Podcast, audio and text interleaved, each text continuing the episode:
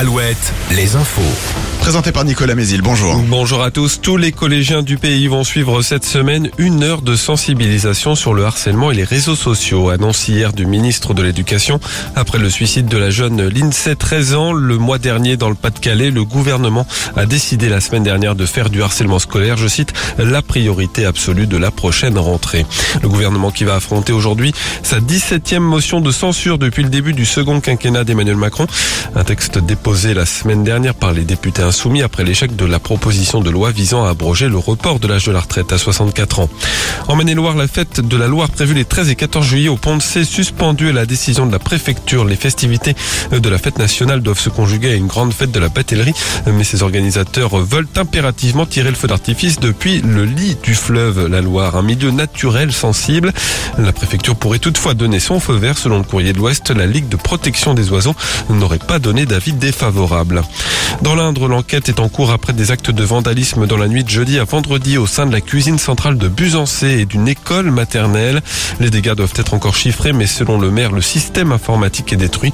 Les voleurs ont été filmés par des caméras de surveillance, mais ils étaient cagoulés. L'été approche, mais déjà chaleur et sécheresse mettent les pompiers sur le qui-vive face aux feux de végétation. En Vendée, ils représentent plus de 20% de leurs interventions pendant la saison estivale. Cette année, le SDIS peut compter sur plus de 500 soldats du avec l'objectif d'en former un millier à terme. La Vendée va aussi profiter d'une partie de l'enveloppe de 150 millions d'euros débloquée par l'État à l'échelle du pays pour lutter contre les feux de forêt. Bérangère Soulard, la présidente du SDIS de Vendée. Ben, ça se concrétise euh, l'aide de l'État annoncée euh, par le président Macron et puis euh, relayée dans les départements. Pour nous, c'est un peu plus de 2 millions d'euros qui vont arriver pour la Vendée sur du matériel. Donc avec 7 engins feux de forêt et puis des véhicules plus légers. Et puis on va aussi bénéficier d'une aide de l'État sur l'équipement de drones qui vont nous permettre d'anticiper et de mieux gérer les feux. Dans l'actualité sportive du handball, on connaît déjà les affiches des 16e de finale de la Coupe de France masculine la saison prochaine. Angesco recevra Toulouse.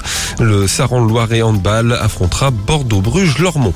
Enfin, le temps globalement ensoleillé ce matin, mais avec des averses orageuses qui vont faire leur retour dans l'après-midi sur le centre Val-de-Loire et peut-être jusqu'en Vendée. Les maxis seront comprises entre 25 et 28 degrés. Très bonne matinée à tous.